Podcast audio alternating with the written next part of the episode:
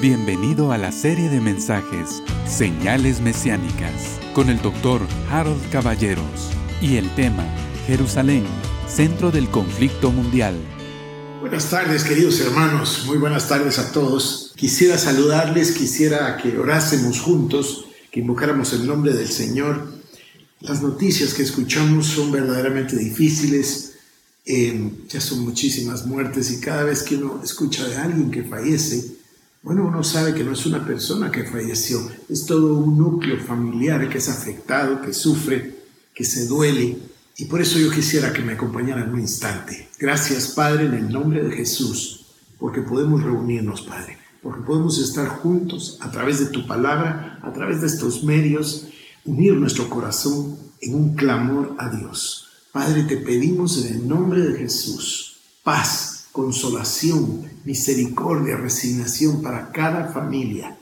Y Dios de los cielos, oramos que esta peste pase de nuestra Guatemala. En el nombre de Jesús te lo pedimos, Señor. Amén. Quiero también agradecerle una vez más sus, comentarios, su sintonía y qué alegre que estemos juntos para que estemos tratando estos temas, aprovechando este tiempo que yo Quiero insistir que sea un tiempo de recogimiento, un tiempo de reposo, un tiempo de paz y de dedicarnos al Señor. Ha habido, usted sabe, ¿verdad?, una cantidad inmensa de información a través de la Internet, todos mandan mensajes y, y entonces también están hablando del tema de dedicarnos a la familia. A mí me parece que es una excelente idea, me parece que es una excelente oportunidad. Yo quiero contarle, a veces cuento un poquito de más porque me parece que soy muy espontáneo, pero yo quiero contarle que yo estoy solo con mis dos hijos. Cecilia y yo habíamos uh, decidido comprar una casa, ella viajó el día 9 y yo tenía que viajar el día 17. La compra de la casa sería el, lunes o martes de la semana próxima. Pero ante todo esto, todo se, se alteró. Cecilia se quedó allá, yo me quedé acá. Y por cierto, le hago la broma que la voy a, espero verla para Navidad. es una broma. Pero entonces estoy aquí con mis dos hijos menores y los tres hicimos la cuarentena, aquí estamos en la casa tranquilos, no sé si decirle cuarentena, pero optamos por quedarnos aquí desde el primer día. Cuando el presidente habló la primera vez, el lunes yo platiqué con todos nuestros colaboradores, universidad, colegios, iglesia, y decidimos quedarnos en la casa hasta el final del mes. Sin embargo, yo me estoy dando cuenta que esto no va a ser al final del mes, seguramente que lo vamos a correr eh, ahora por lo menos hasta el final de la Semana Santa, aprovechando que ahí había un feriado de todas maneras. Entonces seguro que estamos hablando ahora por lo menos del 15 de abril. Pero bueno, aquí estamos todos, ¿no? Trabajando, haciendo y ojalá y usted también pueda aprovechar este tiempo para conversar, para pasar con sus hijos, con sus seres queridos. Nosotros vimos unos temas emocionantes, vimos el restablecimiento de Israel como nación, vimos el tema de Jerusalén y ayer hablé de otros temas. Hablé, por ejemplo, de la profecía en el libro de Isaías acerca de un conflicto civil, de un conflicto de egipcio contra egipcio, hermano contra hermano, que yo interpreto que es lo que se dio en lo que se llamó la primavera árabe. Luego tenemos el tema del agua, el tema del Nilo secándose, los pescadores entristecidos, la gente sufriendo. Bueno, yo se lo contaba, esto no ha sucedido, pero va a suceder. La construcción en Etiopía de la presa ya va muy avanzada y solo esa represa en Etiopía va a quitar 20% del caudal del río Nilo. Ahora, yo le comentaba a usted que no nace ni, ni en Egipto ni tampoco en Etiopía. El Nilo nace más arriba, en África, pero más arriba en el sentido de la altura. Donde está Kenia, en realidad no nace en Kenia en particular, sino que nace en el lago Victoria, y el lago Victoria tiene la orilla a Kenia y también tiene a Namibia y también a Uganda. Ese, ese lago tiene enormes afluentes y de ahí brota el río Nilo. Bueno, ellos eventualmente también, también van a optar por irrigar sus tierras con ese río, como lo han hecho los egipcios por muchos siglos. Así que esa profecía está pendiente, pero a mí me parece que no falta mucho para que nosotros veamos su cumplimiento. Bueno, hablé de la alianza entre Rusia, de Turquía y de Irán. Es una cosa que está pasando. Esto, el conflicto de Siria vino a modificar muchas cosas y ahí es donde, donde Turquía optó por darle la espalda a la OTAN y hacer este pacto con Irán y con Rusia que estaba profetizado en la palabra de Dios. Yo le contaba que esto lo profetizó Ezequiel 600 años antes de Cristo. Bueno, hoy tengo unos elementos maravillosos para compartir. Vamos a usar lo mejor posible el tiempo, pero voy a hablarle de Jerusalén como el centro del conflicto mundial. Esto está profetizado y está sucediendo, está ahí delante de nuestros ojos, lo estamos viendo. Mire, dice la palabra en Zacarías capítulo número 12, capítulo número 12, versículos 2 y 3. Zacarías 12, 2 y 3. Esto profetiza que Jerusalén es el centro del conflicto. Bueno, siempre lo ha sido, siempre lo ha sido. Pero dice, he aquí yo pongo a Jerusalén por copa que hará temblar a todos los pueblos de alrededor contra Judá, en el sitio contra Jerusalén. En aquel día yo pondré a Jerusalén por piedra pesada a todos los pueblos. Todos los que se la cargaren serán despedazados, bien que todas las naciones de la tierra se levantarán contra ella. Bueno, esto lo vamos a ver. Cada una de estas cosas, algunas de esas, como ustedes saben, ya las estamos viendo o ya las vimos y otras están por suceder. Esta ha sucedido desde el principio. Israel se ha convertido verdaderamente en la piedra, en el zapato de todos esos pueblos alrededor eh, que mencionamos y que continuaremos mencionando. Los vecinos de Israel, la hostilidad de los vecinos de Israel es justamente por este concepto. Esto es lo que dice el Señor. Este es Zacarías 12:3. En aquel día yo pondré a Jerusalén por piedra pesada a todos los pueblos. Todos los que se la cargaren serán despedazados, bien que todas las naciones de la tierra se juntarán contra ella. Entonces, Jerusalén en el, centro del conflicto mundial es una profecía eh, del libro de Zacarías, capítulo 12, versículos 2 y 3, y lo estamos viendo. Eso va a continuar siendo así todo el tiempo del fin. A ver si yo puedo comentarle acá. Nosotros vamos a tratar de ver todas las señales del, fin o las señales mesiánicas. Estamos viendo una serie de profecías eh, que apuntan a la venida del Mesías, algunas que se están cumpliendo y otras que vienen para adelante. Cuando nosotros lleguemos al libro de Apocalipsis y nos enfrentemos al desenvolvimiento de todo el plan final de Dios que vamos a obtener en Apocalipsis, pero también en el libro de Daniel, y por supuesto otros, muchos pasajes más, pero en esos libros en particular, nos vamos a dar cuenta que va todo apuntando hasta el día de la batalla, de la guerra de Armagedón. Y, por supuesto, a la venida de nuestro Señor Jesucristo. Entonces, yo quiero que vayamos viendo estos puntos tengo varias señales, tengo, al final me salieron bastantes. Llevo reunidas por lo menos 35 señales, como le dije, unas mayores y unas menores, unas más trascendentes y unas menos trascendentes. Aquí las tengo. Pero déjeme hablarle de otra. Esta es bien importante y voy a buscar aquí el pasaje en el libro de Ezequiel. Esta es bien importante. Ezequiel 37, 22. Y dice así y haré una nación en la tierra, en los montes de Israel, y un rey será a todos ellos por rey. Y nunca serán más dos naciones, ni nunca más serán divididos en dos reinos. Esta unificación de los dos reinos, porque usted se recuerda que se hizo el reino del norte y el reino del sur, uno con capital Samaria, el otro con capital Jerusalén, se dividieron diez tribus y dos tribus, bueno, eso no va a volver a suceder. Y eso ya lo vimos, creo que ya lo había mencionado. Israel el día de hoy ya no son dos reinos o dos países o dos grupos, es uno solo, se unificó. Este pasaje de Ezequiel capítulo 37, verso 22, ya se cumplió. Si quisiéramos también deberíamos leer Isaías 11:13, se refiere a lo mismo. Se refiere a lo mismo, me parece que sería una buena idea leerlo. Isaías 11:13 dice, y se disipará la envidia de Efraín y los enemigos de Judá serán destruidos. Efraín no tendrá envidia de Judá, ni Judá afligirá a Efraín. Es decir, se acabó el tema de los dos reinos. Serán uno solo de nuevo. Bueno, luego tengo, ayer por supuesto yo le hablé de, los, de la hostilidad de los vecinos de Israel y lo vimos en el Salmo número 83, especialmente el verso 4 y el verso número 12.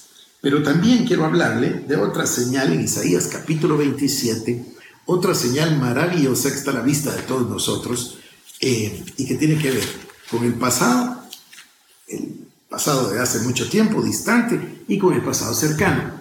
Y esto se refiere a la agricultura extraordinaria en Israel. La agricultura extraordinaria es una señal. Es una señal porque cuando la diáspora se dio e Israel estuvo ausente de la Tierra Santa, la Tierra Santa se, perdón, la Tierra Santa se convirtió en una tierra desértica.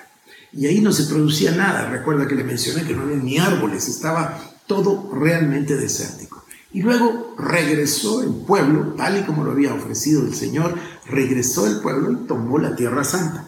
Pero no solamente sucedió eso, sino que, voy a verlo en Isaías 27, 6, la palabra de Dios dice, días vendrán cuando Jacob echará raíces, florecerá y echará renuevos Israel, y la faz del, y la faz del mundo llenará de fruto. Miren qué interesante. Bueno, florecerá, por supuesto, ¿verdad? Brotará, pero dice, y la faz del mundo llenará de fruto. Usted sabe que Israel produce tantas frutas, tantas verduras, tantos frutos, que se convirtió en un enorme exportador. Exporta a muchísimos lugares. Esto se debe a dos factores. Número uno, obvio, la bendición de Dios. La palabra de Dios lo dijo y Dios lo cumplió. Pero número dos, esto se debe a lo que nosotros nosotros, por cierto, los guatemaltecos deberíamos tomar más ventaja de eso. Esto se debe a la tecnología que desarrolló Israel. Las universidades israelitas, yo he visitado la Universidad de Hebrea, la Facultad de Agricultura de la Universidad de Hebrea, es una cosa fantástica. Y ahí ellos desarrollaron sistemas como por ejemplo el riego por goteo, ahora la fertilización por goteo, es decir, unos programas de computación maravillosos en donde las... Um, las mangueras que, llevan el riego, ahora están amarradas a una computadora, la computadora revisa el clima, todas las condiciones, la sequedad de la tierra, todo, y decide cuánto exactamente de fertilizante necesita esa planta. Es una maravilla la tecnología. También es una palabra del Señor. Es la palabra de bendición que Dios les dio de que brotaría de nuevo y que además llenarían la faz de la tierra con esos frutos. Bueno, el próximo tiene que ver con el ejército de Israel, que yo le llamaba la atención a usted de que no se llama ejército, sino que se llama eh, IDF, IDF o DFI, ¿verdad? Es la institución de defensa, discúlpeme, se lo dije mal, Fuerza de Defensa de Israel, eso es, IDF, Fuerza de Defensa Israelí. Esto es un milagro en sí mismo, está en Zacarías capítulo número 12, Déjenme encontrar el libro de Zacarías, ya lo habíamos visto, pero lo cerramos. Eh, está en Zacarías capítulo número 12 y está en los versículos 6 y 8, que dicen así. En aquel día pondré a los capitanes de Judá como brasero de fuego entre leña y como antorcha ardiendo entre gavillas, y consumirán a diestra y a siniestra a todos los pueblos alrededor, y Jerusalén será otra vez habitada en su lugar, en Jerusalén, y librará Jehová las tiendas de Judá primero, para que la gloria de la casa de David y del habitante de Jerusalén no se engrandezca sobre Judá. En aquel día Jehová defenderá al moderador de Jerusalén, el que entre ellos fuere débil, en aquel tiempo será como David, y la casa de David como Dios, como el ángel de Jehová delante de ellos. Y en aquel día yo procuraré destruir a todas las naciones que vinieren contra Jerusalén. Bueno, ya hablamos nosotros de la guerra de los seis días, podríamos hablar de la guerra de Yom Kippur, las, las guerras, las tres guerras en las que ellos están, han estado involucrados, han vencido de una manera verdaderamente extraordinaria, apoteósica. Y esta fuerza de defensa de Israel, a mí sigue llamándome la atención, que no sea un ejército, no, habla de agresividad, habla de defender a Israel. Esta fuerza de defensa de Israel es un ejército verdaderamente impresionante, verdaderamente maravilloso, que ha desarrollado, yo recuerdo haber visitado la, es una fábrica, pero industria, la industria aeronáutica en Israel. E hice una visita, me atendieron de película, una cosa extraordinaria, y me enseñaron. En ese tiempo no existían los drones como hoy, ellos ya lo tenían todo. Incluso llegaron a desarrollar un jet, un jet de, de combate que Estados Unidos les pidió que lo retiraran del, del mercado que, no siguieran adelante. ustedes saben que Estados Unidos produce armas y la producción de armas es una cosa tan cara, tan de tanto dinero. Eh, bueno, de eso podríamos hablar, pero ese es otro tema que a mí me resulta tan molesto. ¿Cómo dependemos nosotros de ciertas industrias por lo grande que son? Eh, las industrias eh, de armas, de armamento, los bancos, Eh, también tenemos las empresas como Monsanto, eh, es decir, las que generan semillas que modifican la agricultura en realidad y que nos hacen dependientes a todos. Tenemos también las industrias de seguros. Bueno, estos parecen ser para mí más los, los terribles látigos a los que se enfrenta el mundo el día de hoy, pero ese no es mi tema. Déjeme nada más regresar entonces. Jerusalén en el centro del conflicto mundial, Israel y Jerusalén. La agricultura eh, extraordinaria de Israel, profetizada por la mano de Dios, por la bendición de Dios. El, uh, el sistema, la fuerza de defensa de Israel, extraordinaria, como lo dijo eh, leímos Zacarías, pero no leímos Ezequiel. Ezequiel 37, 10 también se refiere, por si acaso usted está tomando notas, Ezequiel 37, 10 también se refiere a una palabra de, de profecía sobre esa, eh, ese sistema, esa fuerza de defensa de Israel. Le hablé también entonces de los dos reinos unificados y más o menos mencionamos también la alianza de Rusia, de Turquía, de Irán voy a hablar mucho más de eso porque tenemos que, tenemos que tocar otros temas. Y luego le anuncio, yo no sé si es en el siguiente programa o sucesivamente, pero vamos a hablar de la reconstrucción del templo. Y fíjese que yo he estado ahí leyendo, estudiando y sacando los documentos. Y hay unas fotos maravillosas. Yo voy a tratar que nosotros elaboremos más este programa y también le podamos mostrar mapas y le podamos mostrar imágenes, incluso algún breve video de esto que estoy hablando, porque en realidad es maravilloso y, bien merece que, que nosotros le dediquemos más tiempo y que usted pueda verlo de mejor manera. Pero, por ejemplo, ayer alguien tuvo la amabilidad de mandarme unas fotos de ese día eh, hermoso, ese 8 de junio de 1967. Me mandaron una foto del general Moshe Dayan entrando, me mandaron la foto de donde el rabino está orando ahí cerca del muro de los lamentos, los soldados, una cosa muy linda, muy emocionante. Otra cosa que también vi y quisiera mostrarle, pero usted lo puede hacer, está en internet al alcance de cualquiera, es ver el mapa, para que usted se dé cuenta de lo que pasó en esa, en esa guerra de los seis días. El Sinaí al sur, eh, cómo obtuvieron ellos el Sinaí, y si usted mira al norte, que es un poco noreste, en los altos del Golán, eso fue lo que ellos tomaron de Siria o recuperaron, ¿verdad? Y abajo de Egipto, y aquí al oeste usted va a ver en el mapa lo que es Cisjordania o la ribera occidental. Y ahí se va a dar cuenta usted como también incluye la parte este de la ciudad de Jerusalén. Yo creo que son elementos visuales que nos van a ayudar a entender todas estas cosas maravillosas de las que hemos estado hablando. Bueno, yo voy a pasar entonces al tema de la reconstrucción del templo le voy a contar, Cecilia y yo hemos visitado el Instituto del Templo desde el año 1988. Yo he estado varias veces, he visto cómo han ido avanzando, cómo incluso se dedicaron a, criar la raza eh, de estos animales que van a servir para el sacrificio del templo. Por cierto, un amigo mío trajo unos, y están en Izabal, en un hotel que se llama Nana Juana, usted puede verlos, ahí tiene algunos. Y bueno, voy a avanzar en el tema de la reconstrucción del templo, pero para mientras quiero desearle lo mejor y quiero bendecir su vida deseando que la paz de Dios gobierne en su corazón, en su familia y por supuesto en toda nuestra nación. Dios le bendiga.